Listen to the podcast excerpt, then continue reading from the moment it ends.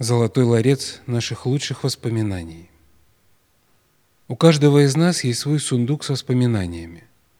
У кого-то в душе он спрятан глубоко, у кого-то на поверхности. Какие-то из этих воспоминаний приятные и дающие силы, другие грустные и болезненные.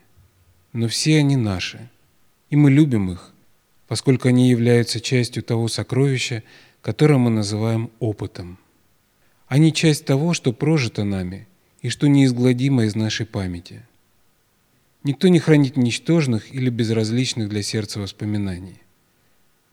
Сокровище может быть из золота или из железа, но цениться оно будет только потому, что с ним связано.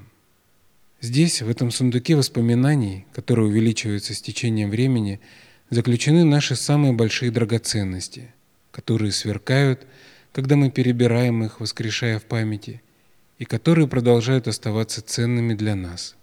Это наш особый золотой ларец.